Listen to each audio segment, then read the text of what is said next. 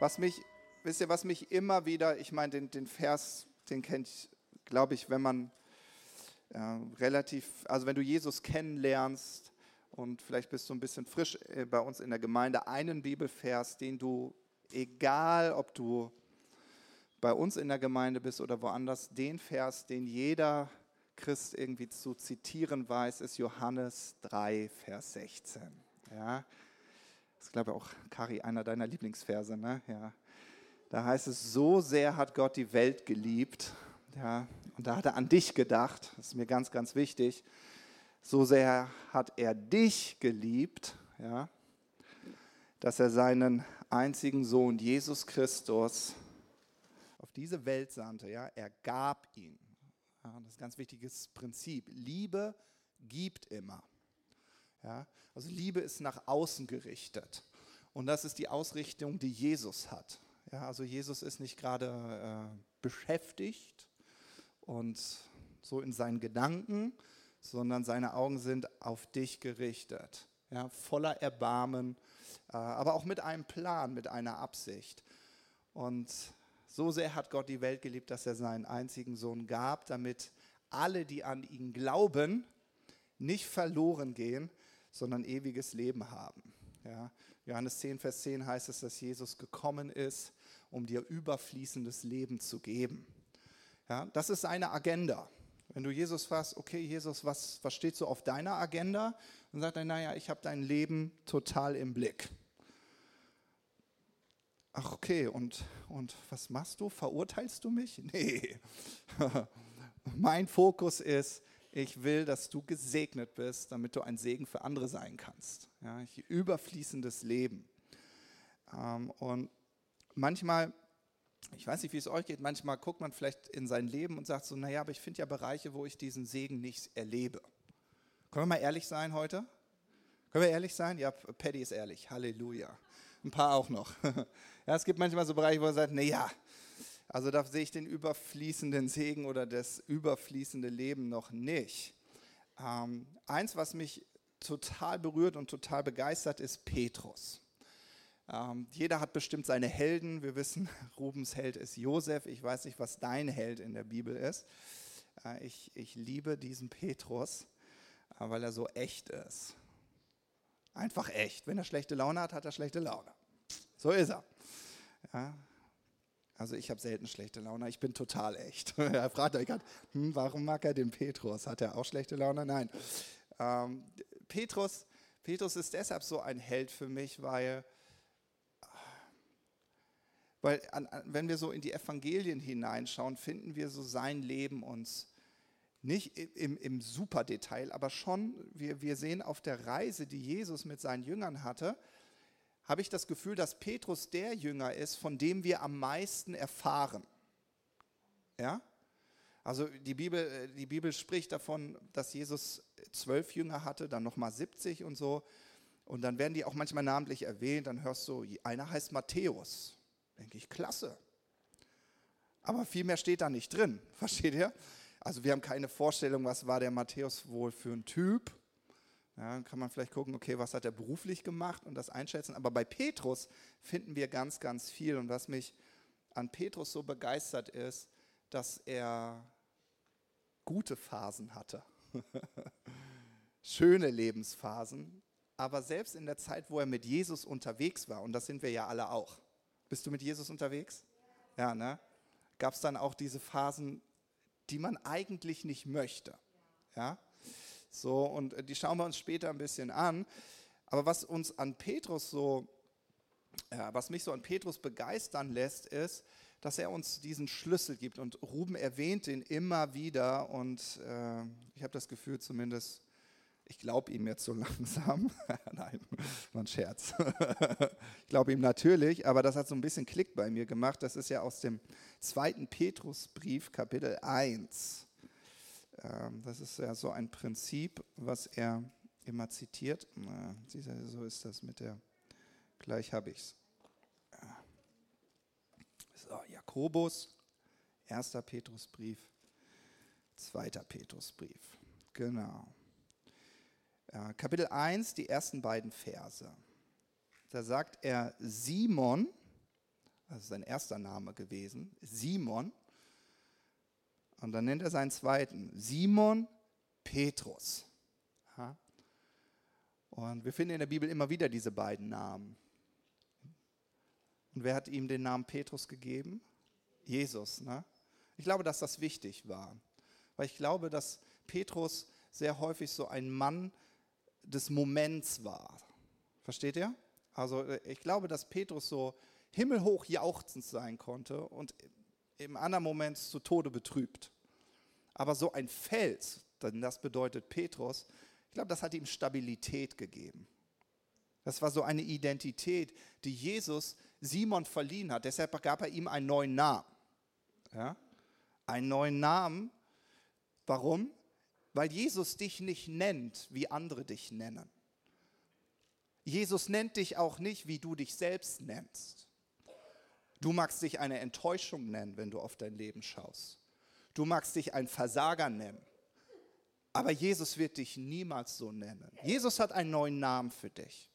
Jesus sagt, Gesundheit, du, du bist ein Meisterstück. Das ist, was Jesus denkt. Jesus denkt, du bist ein Überwinder. Jesus glaubt, dass du ein Sieger bist. Das ist, was Jesus glaubt. Und deshalb nennt er dich so. Ja? Und deswegen mag ich, dass Simon hier auch diesen zweiten Namen, den er von Jesus bekommen hat, nennt. Ja? Was ist dein Name? Welchen Namen hat Jesus dir gegeben?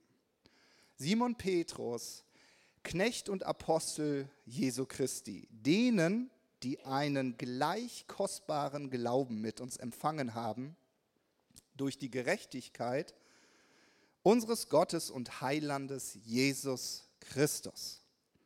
Gnade und Friede werde euch immer reichlicher zuteil in der Erkenntnis Gottes und Jesu, unseres Herrn. Und dann denkt man, na, das ist ja nur so ein scheinbares Grußwort, so eine Floskel, sehr geehrte Damen und Herren. Ja. Nein, Simon erklärt uns hier etwas, was er verstanden hat. Gnade und Friede werden immer mehr in meinem Leben zunehmen, in dem Maße, wie ich Jesus erkenne. Das, das, das war seine Offenbarung. Ja? Gnade und Friede nehmen in dem Maße zu, wie ich Jesus Christus erkenne. Und deshalb spricht er von einem, einem kostbaren Glauben, den du erhalten hast. Wenn du Jesus Christus in deinem Leben hast, dann hast du einen kostbaren Glauben. Er ist kostbar, weil er lebendig ist. Weil du Jesus hast. Es ist kein toter Glaube. Ja? Manchmal habe ich früher gedacht, naja, Petrus, du hast gut reden. Ich meine, du hast Jesus leibhaftig in deinem Leben erlebt. Ja? Jesus sagt das an einer Stelle. Viele Propheten des Alten Testamentes haben sich sehnsüchtig danach gesehnt, in dieser Zeit zu leben. ja? Petrus hatte das Privileg. Aber er spricht trotzdem davon, ja, dass diejenigen, die dies nicht erlebt haben, trotzdem denselben kostbaren Glauben haben. Dein Glaube ist kostbar, weil du Jesus Christus in deinem Leben hast. Nun, wenn wir uns so diese erste Begegnung anschauen, die Petrus, da hieß er noch Simon, äh, mit Jesus hatte, müssen wir ins Markus-Evangelium gehen und das machen wir mal zusammen in Kapitel 1. Markus Kapitel 1. So. Und wir fangen an in Vers 14. Da finden wir die Geschichte. Damit ihr das einordnen könnt, Markus hat mal eben die Geburt Jesu, die Kindheit Jesu, die Taufe Jesu in 13 Versen zusammengefasst. Kurz, praktisch, prägnant, on point. Okay, gut. In Vers 14 ist er 30 und ruft seine Jünger. So schnell kann man 30 Jahre abhandeln. Toll, oder? Danke, Markus. Okay, und dann heißt es in Vers 14, und nachdem Johannes überliefert war, also Johannes der Täufer, kam Jesus nach Galiläa und predigte das Evangelium Gottes und sprach, die Zeit ist erfüllt und das Reich Gottes ist nahe gekommen. Tut Buße und glaubt an das Evangelium. Auch eine schöne Predigt. Kurz, prägnant, on point. So ist Jesus. Und dann heißt es Vers 16, und als er am See von Galiläa entlang ging, sah er Simon und Andreas, Simons Bruder, im See die Netze auswerfen, denn sie waren Fischer. Und Jesus sprach zu ihnen, kommt mir nach und ich werde euch zu Menschenfischern machen. Und sogleich verließen sie die Netze und folgten ihm nach. Ah ja, das war die erste Begegnung, die Petrus mit Jesus hatte. Da ist wahrscheinlich so ein vollbärtiger Wandermann, der läuft entlang am See, sieht den Simon und den Andreas und sagt, hey, wie sieht's aus? Kommt, folgt mir nach. Ich mache Menschenfischer aus euch. Und ich, ich versuche das mal so ins 21. Jahrhundert zu, äh, zu übersetzen. Also ist schon irgendwie irrsinnig, wenn man sich manchmal so klingt, fast wie ein Märchen, oder? Dieser Jesus läuft am See vorbei und spricht den Simon an, sagt, hallo Simon, du kennst mich zwar nicht, aber folg mir mal nach, ich mache dich zu einem Menschenfischer. Normalerweise würde man sagen, Simon, also es ist jetzt nicht gerade logisch, deinen Job an den Nagel zu hängen, ja, dein Geschäft. Ich glaube, er war ein sehr erfolgreicher Fischermann. Immerhin konnte er seine ganze Familie damit ernähren. Also so, so ein dummer Fischermann war er wahrscheinlich nicht. Und sagt so, ja klar, natürlich, ich habe nichts Besseres zu tun. Jetzt folge ich dir nach. Ja? Vielleicht hat es sich ein bisschen anders abgespielt. Markus hält es ja sehr kurz. Aber was mich, was mich begeistert ist, dass Jesus trotzdem total prägnant war. Jesus läuft an diesen, an diesen Fischern vorbei. Und ich will nicht wissen, wie viele Menschen an diesen Fischern, an Simon und Andreas vorbeigelaufen sind. Und ich weiß auch nicht, wie viele Menschen an deinem Leben schon vorbeigelaufen sind. Geguckt haben, ah ja, Kari repariert Aufzüge, schön, und läuft weiter. Aber Jesus blieb stehen. Jesus blieb stehen und den ersten seiner Jünger, den er berief, war Simon. Und er wusste ganz genau, was er mit dem Leben von Simon vorhat. Du wirst ein Menschenfischer. Und ob Simon das jetzt sehen konnte, sich vorstellen konnte, das hat Jesus nicht interessiert. Jesus wusste, es ist mir ganz egal, wie andere dich betrachten und was andere Menschen für ein Potenzial in deinem Leben sehen. Ich sehe, dass du ein Menschenfischer wirst. Und das, wisst ihr, das muss etwas in Simons Herz so angesprochen haben, dass er bereit war zu sagen, ich setze alles auf eine Karte. Versteht ihr? Das, das, Vielleicht spricht dich Menschenfischer nicht an. Das ist okay. Das muss dich nicht ansprechen. Aber den Simon hat es angesprochen, weil er irgendwas in seinem Herzen tief empfunden hat. Ja, das ist eigentlich, wozu ich bestimmt worden bin. Ich glaube, das ist der Sinn für mein Leben, ein Menschenfischer zu sein. So dass er bereit war, die Fischernetze hinter sich zu lassen und zu sagen, ich folge dir nach, Jesus. Ich folge dir nach. Und ich weiß nicht, wie es euch geht. Manchmal haben wir so, so eine verklärte Vorstellung von Nachfolge, oder? Wir haben so eine verklärte Vorstellung und sagt, das muss ja schön gewesen sein. Ach, mit Jesus unterwegs. Jesus sagt, nee, ins Hotel gehen wir nicht. Nee, wir, wir, wir schlafen draußen auf der Wiese. Wie? Ich dachte, ich bin mit dem König der Könige unterwegs. Ich dachte, der König der Könige hat mich berufen. Was? Ich dachte, es gibt einen Palast oder irgendwas. Nee. Und wisst ihr, ich glaube, Nachfolge bedeutet auch immer, dass Jesus uns zwar tröstet und, und uns, uns berührt und heilt und befreit, das ist auch ganz wichtig. Aber Nachfolge bedeutet auch immer Herausforderung. Schau mal deinen Nachbar an und sag, bereit für eine Herausforderung? Bereit für eine Herausforderung?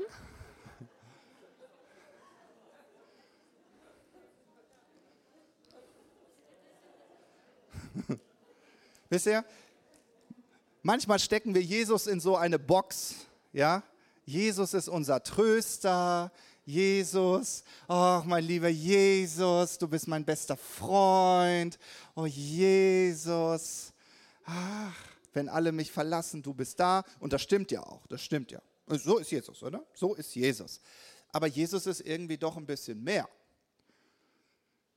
Um in deine Berufung zu kommen, wirst du deine Bequemlichkeitszone verlassen müssen. Um in deine Berufung zu kommen, wirst du deine Bequemlichkeitszone verlassen müssen. Du musst, du musst das dir Bekannte verlassen. Ja? Petrus, Petrus kannte sich mit Fischen aus. Er wusste, wie man Fische fängt. Aber wie fängt man bloß Menschen? Meistens befinden die sich nicht in Gewässern. Irgendwie stehen die auch nicht auf den Köder hier auf die, diese Fischköder, Würmer. Irgendwie, wenn ich so mit so einem Wurm, irgendwie der Jörg beißt nicht an. Ich weiß auch nicht warum. So. Also hat Jesus den Petrus herausgefordert und ich habe heute gar nicht die Zeit, das ganze Leben von Petrus anzuschauen, aber es gab immer wieder Momente, wo Jesus konfrontiert hat, wo Jesus herausgefordert hat. Wisst ihr, und manchmal haben wir, wir haben so diesen lieben Jesus vor Augen, aber es gibt auch diesen wilden, diesen ungezähmten Jesus. Wisst ihr, der, der sagt, ich weiß, in drei Jahren wirst du ein Menschenfischer sein, Petrus.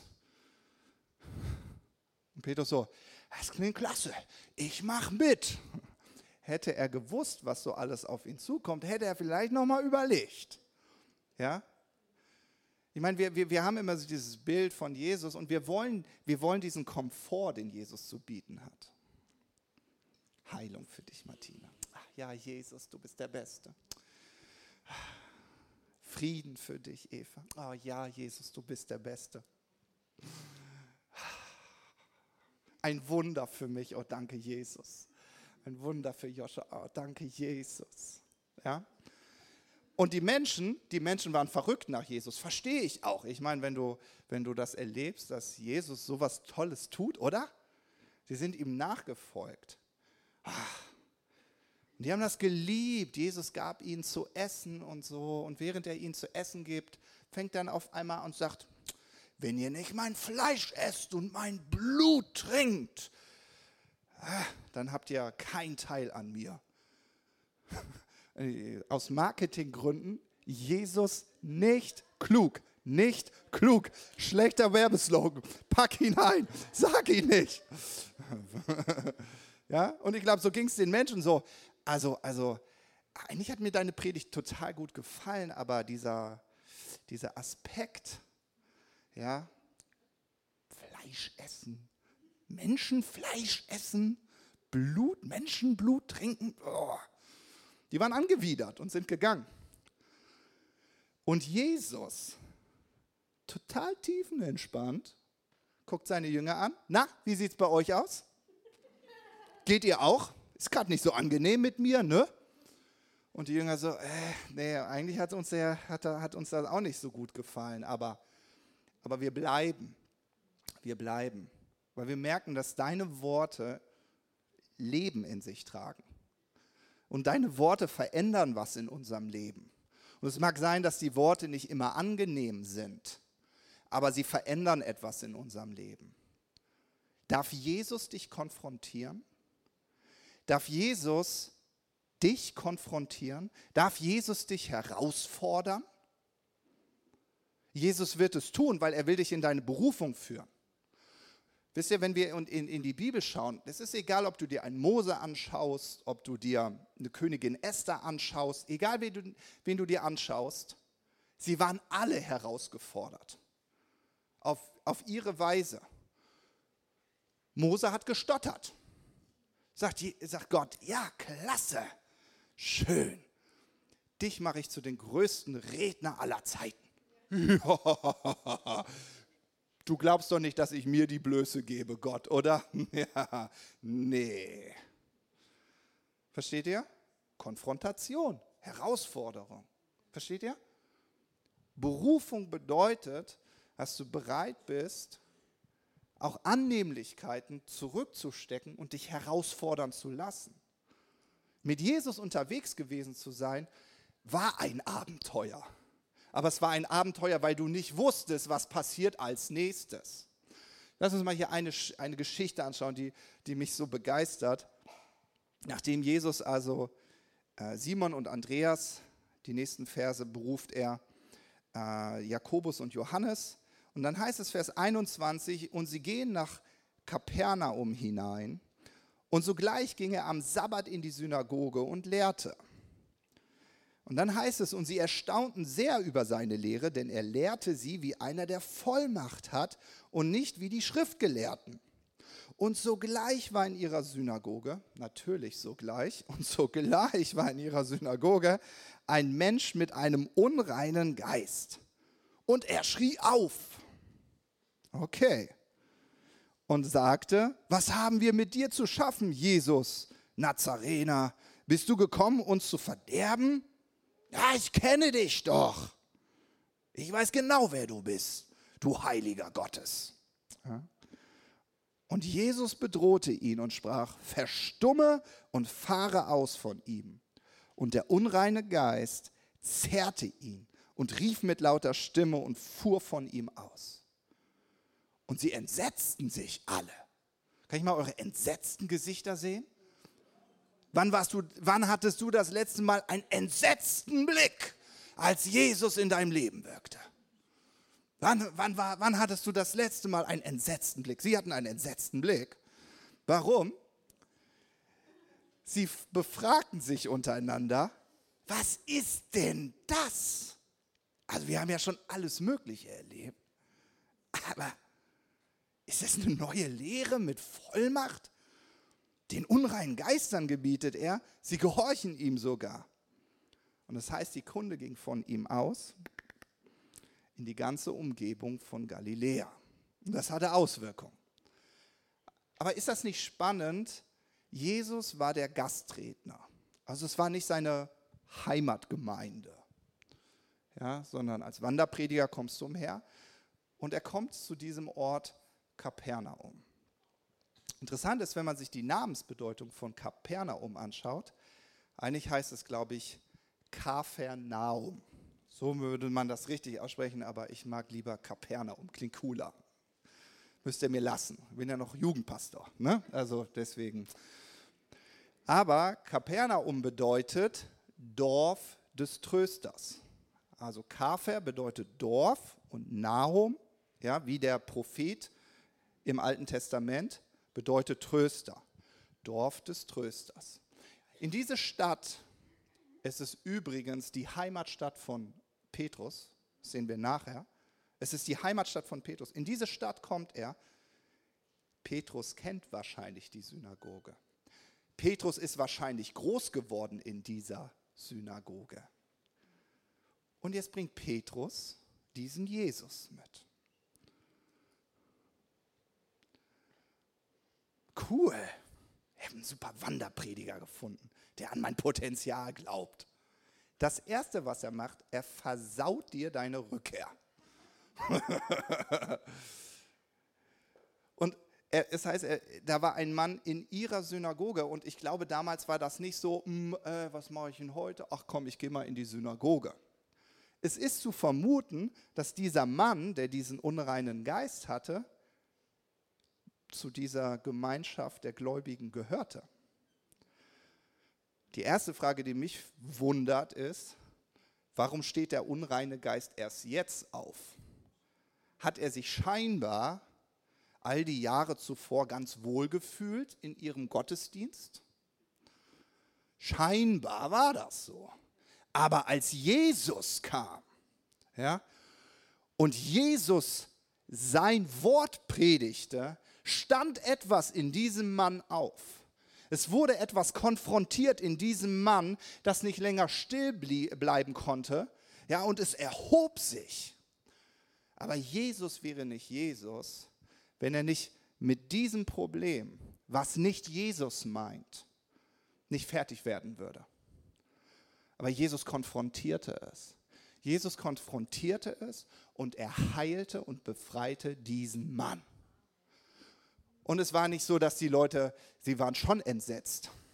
Also so, sowas in unserer Gemeinde? Der Peter?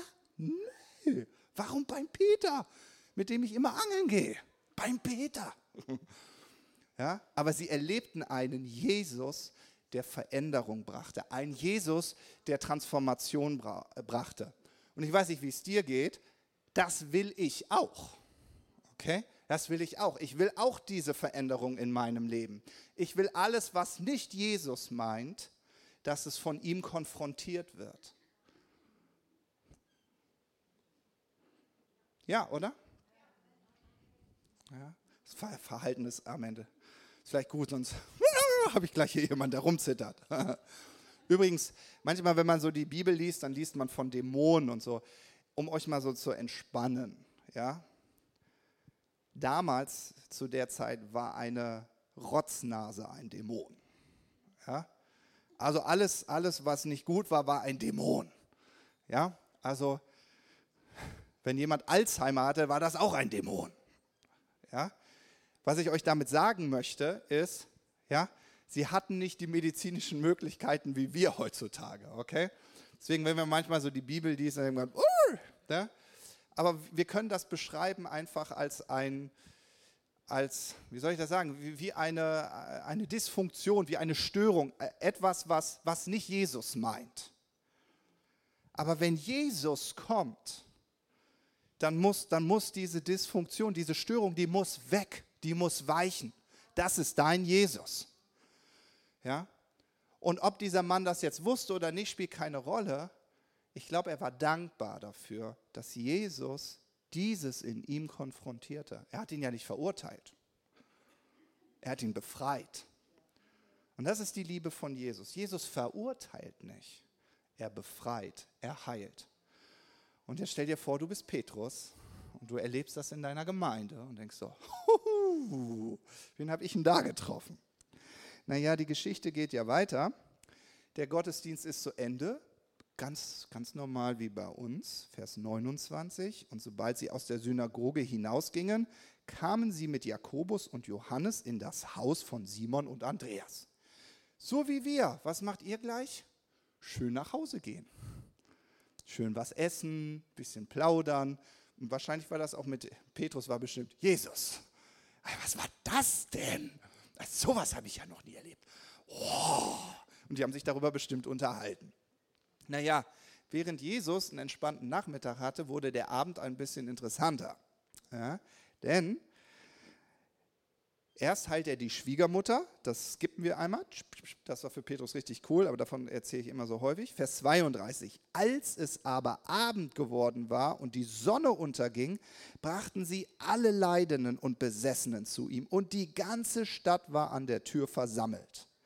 Und er heilte viele an mancherlei Krankheiten, Leidende, und er trieb viele Dämonen aus und ließ die Dämonen nicht reden, weil sie ihn kannten. Und wisst ihr, dieser Abendgottesdienst fand in dem Hause von Petrus statt. Ich meine, stell dir vor, Jesus wäre bei dir zu Hause und macht einen Abendgottesdienst. Verstehst du? Also wie, wie, verstehst du, gerade noch warst du ein Fischermann, zwei Tage später bist du zu Hause, hast einmal erlebt, dass deine Schwiegermutter geheilt wurde und jetzt hast du einen Gottesdienst bei dir. Also ich weiß nicht, wie geistlich das Leben vorher von Simon ausgesehen hat. Das weiß ich nicht. Aber Jesus hat es auf jeden Fall auf den Kopf gestellt. Amen. Auf den Kopf gestellt. Und dann bist du da und die, die Hütte ist rappelvoll ich weiß nicht, ob Simon ein guter Gastgeber war, aber wenn er sich bemüht hat, dann, oh Jesus, das wird mir zu viel. Ganz schöne Herausforderung. Die Schwiegermutter hat das gemacht, zum Glück. Das war gut, ne? Ja, ich glaube, Simon wäre auch völlig überfordert gewesen. Danke, Jesus, für Schwiegermütter. ja, So, okay, also und und und, und, und, und dann hast du, versteht ihr, hat, erlebt man solche Momente mit Jesus. Und ich glaube, dass, dass Simon, Simon in seinem Herzen, er wuchs zu dieses Wow, Superhelden. das wird gut, meine Zukunft wird großartig. Aber Jesus hat niemals seine Berufung aus den Augen verloren. Und deswegen hat er Petrus immer wieder herausgefordert. Und dann wisst ihr, nur weil man mit diesem übernatürlichen Jesus unterwegs ist, heißt es nicht, dass man durch Täler geht. Und das wollen wir uns von Petrus einfach noch mal kurz zum Abschluss anschauen. Petrus, der so erstaunt war, was Jesus tun konnte, sagt, das war der richtige Karriereschritt. Nicht mehr Fischer von Fischen, Menschenfischer. Okay. Und nun kommt dieser Moment und Jesus sagt zu Petrus, übrigens, ich werde jetzt durch eine richtig, richtig schwere Phase in meinem Leben gehen. Ihr habt das schon mitgetragen und miterlebt, dass, dass die Menschen mich umbringen wollten, dass sie mich von den Klippen stoßen wollten. Ja, steht so in den Evangelien. So, ihr habt gehört, wie sie über mich gelästert haben. Wahrscheinlich haben sie irgendwann auch mit verfaulten Eiern geworfen. Keine Ahnung. So. Das habt ihr alles miterlebt. Aber jetzt kommt die schwierigste Phase meines Lebens. Ich werde durch, durch ein heftiges Tal gehen. Und natürlich sagt Petrus, der sich als bester Freund von Jesus empfindet, auf mich kannst du zählen. Ich werde dich nicht verlassen. Könnt ihr euch so in die Situation hineinversetzen? Dein Freund geht durch so eine richtig schwierige Phase. Natürlich sagst du, mögen alle dich verlassen. Ich bleib bei dir. Du bist mein Freund. Ich gehe durch dick und dünn mit dir. Und dann schaut dich dein bester Freund an oder deine beste Freundin und schaut dir in die Augen und sagt, ich weiß das zu schätzen, aber auch du wirst versagen. Auch du wirst das nicht schaffen. Aber da schon hat Jesus wieder die Berufung von Petrus im Blick und sagt, und wenn du dann umkehrst, steht in Lukas 22, wenn du dann wieder umkehrst, dann stärke deine Brüder. Ich glaube an dich, Petrus. Obwohl ich weiß, dass du mich enttäuschen wirst, glaube ich an dich, Petrus. Und ich liebe das an Jesus. Verstehst du? Manchmal denkt man so, ja, bei Jesus darfst du keine Fehler machen, bei Jesus sollte dein Leben immer immer schön nach oben, ja, von Herrlichkeit zu Herrlichkeit. Aber Petrus wird durch ein ganz tiefes Tal gehen, wo er an sich selbst zweifeln wird, an der Kraft seines Glaubens. Es wird ihn so sehr erschüttern, dass Jesus ihm das vorher sagt. Verstehst du? Jesus sagt ihm vorher schon, du wirst durch eine heftige Phase gehen und du wirst, dein, du wirst beinahe deinen Glauben verlieren aber ich habe für dich gebetet, dass dein Glaube nicht aufhört. Und wenn du dann irgendwann umkehrst, also verstehst du, dein Herz wieder dazu bringen kannst, dir zu glauben, dir zu vertrauen und dem, was ich in dir sehe, dieser Identität, diesem Namen Petrus, den ich dir gebe, dann wartet deine Berufung auf dich. Und wisst ihr, und dann kommt dieser Moment. Und natürlich weint Petrus bitterlich, weil er, weil er gedacht hat, ah, ich werde Jesus niemals verleugnen, niemals verlassen. Und dann, wisst ihr, dann berichtet uns das Markus-Evangelium in Markus 16, dass Jesus auferstanden ist. Und das feiern wir, dass Jesus auferstanden ist. Und wer läuft ans Grab? Maria. Ja, Petrus wäre schön gewesen, wenn er gelaufen wäre. Er läuft erst nicht. Das, also ich kann das verstehen. Das war, muss so ein Tiefschlag in seinem Leben gewesen sein. Maria läuft, Magdalena. Äh, später, Johannes läuft später. Erst, erst die Frauen, erst die Frauen. Unsere Vorreiterin. Yes. Halleluja, das klingt nach Superheldinnen. okay, sie gehen hin und wollen den Leib von Jesus einbalsamieren. Markus 16. Sie, sie, sie fragen sich, wer wird denn den Stein für uns wegrollen? Wir kommen ja gar nicht hin. Naja, mal gucken. Irgendwie wird schon eine Lösung sein. Sie kommen, sie kommen an und der Stein ist schon weggerollt. Ganz verblüfft. er ist ja schon weggerollt. Und ihnen begegnet ein Engel. Ja? Und ich möchte euch das vorlesen, dass ihr seht, dass ich das hier nicht erfinde. Aber das berührt mich so an Jesus. Es berührt mich so sehr. Ja, Markus 16, Vers 6. Er aber spricht zu ihnen, entsetzt euch nicht. Ihr sucht Jesus, den Nazarener, den Gekreuzigten. Ha, er ist auferstanden. Ja? Er ist nicht hier. Siehe, da die Stätte, wo sie ihn hingelegt hatten. Und dann heißt es in Vers 7, äh, äh, Vers 7, aber geht hin, sagt seinen Jüngern und Petrus, dass er euch nach Galiläa voraus, vorausgeht. Sagt es den Jüngern und Petrus. Ist das, ist, das, ist das nicht kostbar? Jesus denkt explizit an Petrus. Weil er weiß, Petrus ist so erschüttert in seinem Glauben, er ist so enttäuscht von sich selbst. Er zweifelt an seinem Glauben, er zweifelt daran, ob an seiner Berufung, ob er jemals Menschenfischer, was hat er sich denn dabei gedacht, Menschenfischer zu werden? Warum ist er denn nicht Fischer geblieben? Was, was hat er sich denn eingebildet? Und dann berichtet uns die Bibel, und das finde ich auch enorm interessant, dass Jesus den Jüngern ein paar Mal äh, begegnete nach der Auferstehung. Es ist aber erst nach dem dritten Mal an dem See, wo Petrus wieder fischen ist, dass er das Herz von Petrus erreichen kann.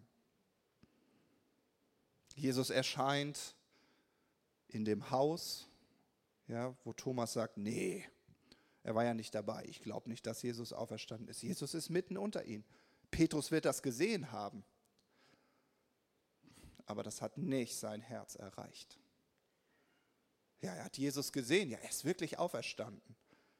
Aber er hat trotzdem an seinem Glauben gezweifelt. Ich meine, wenn dir der auferstandene Jesus in deinem Wohnzimmer erscheint, dann bist du dir doch sicher, naja, da werde ich doch nicht mehr länger an meinem Glauben zweifeln. Petrus zweifelte weiterhin. Jesus erschien noch einmal. Thomas durfte die Finger in die Wunden legen. Es hat auch nicht ausgereicht.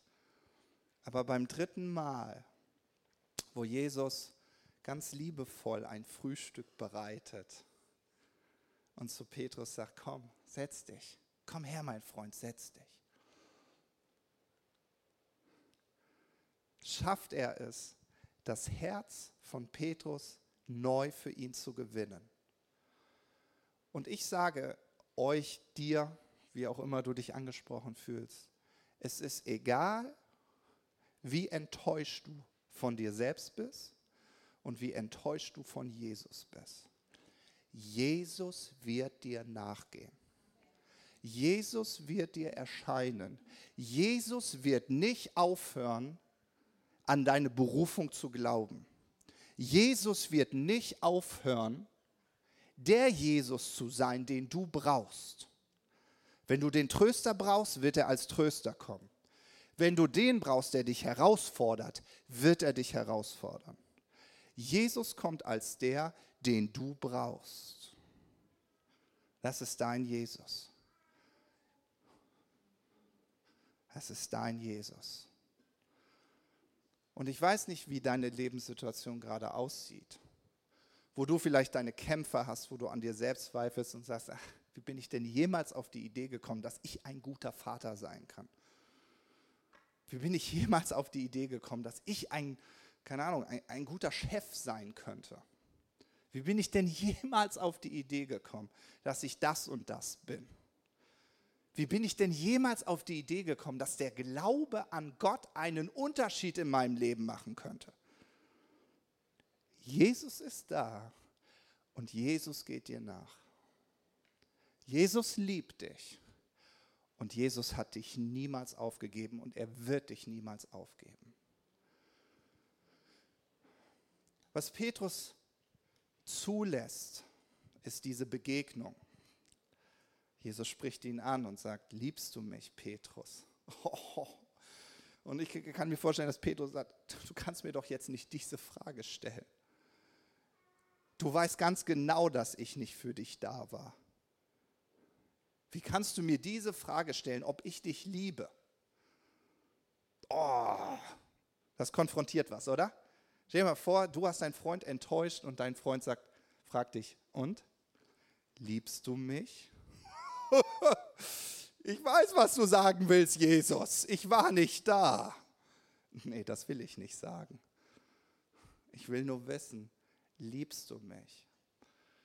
Und Petrus sagt, Jesus, ich liebe dich. Ich liebe dich. Ich liebe dich wirklich, auch wenn ich versagt habe. Ich liebe dich, auch wenn ich an dir gezweifelt habe. Ich liebe dich, auch wenn ich an mir selbst gezweifelt habe.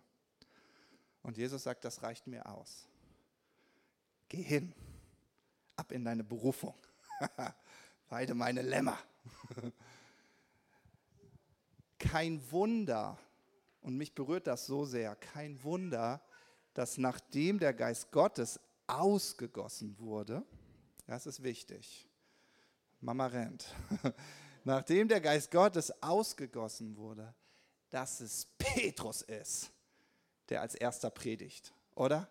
Ich liebe das. Ich liebe es, dass Petrus derjenige war, der nach dieser, nach, diese, nach dieser schwierigen Phase, wo er durch dieses Tal gehen musste, derjenige war, der als erster predigte.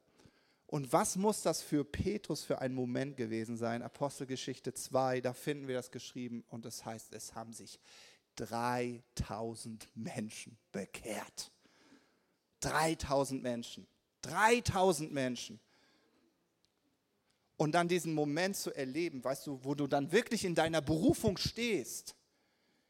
Das, was Jesus vor drei Jahren im Leben von Petrus gesehen hat und du merkst, es ist wahr geworden. Und wenn du Petrus fragen würdest und sagst, ja, und wie war der Weg dahin? er war nicht besteinlich und schwer. Er würde wahrscheinlich sagen, was er in 2. Petrus Kapitel 1 schreibt. Kostbarer Glaube, mein Freund. Kostbarer Glaube. Ich habe einen kostbaren Glauben gefunden. Ich habe einen kostbaren Glauben gefunden. Und ich habe verstanden, dass Gottes Gnade und sein Friede immer mehr zunimmt in der Erkenntnis von Jesus. Und du kannst Jesus nur erkennen, wenn du ihm nachfolgst. Du kannst Jesus nur erkennen, wenn du ihm nahe bist. Und wenn du über deine Berufung, das machen wir noch nur kurz als Exkurs, wenn du über deine Berufung nachdenkst, Gott, was hast du für mich? Dann beginnt es immer mit, folge mir nach. Es wird immer bedeuten, Jesus nahe zu sein, mit Jesus unterwegs zu sein. Und ich verspreche dir, du wirst mit Jesus Abenteuer erleben. Die schönen und die herausfordernden Momente. Aber am Ende schaust du zurück und du wirst sagen können, ich habe wahrlich einen kostbaren Glauben. Ja, weil du die Täler kennst, die du durchschritten hast. Du kennst die Täler, die du mit Jesus durchschritten bist. Ja, und das macht Glaube kostbar. Das sind nicht immer die Siege und die Höhen, sondern es sind auch die Täler, mit denen wir mit Jesus zusammen durchgehen. Amen. Amen.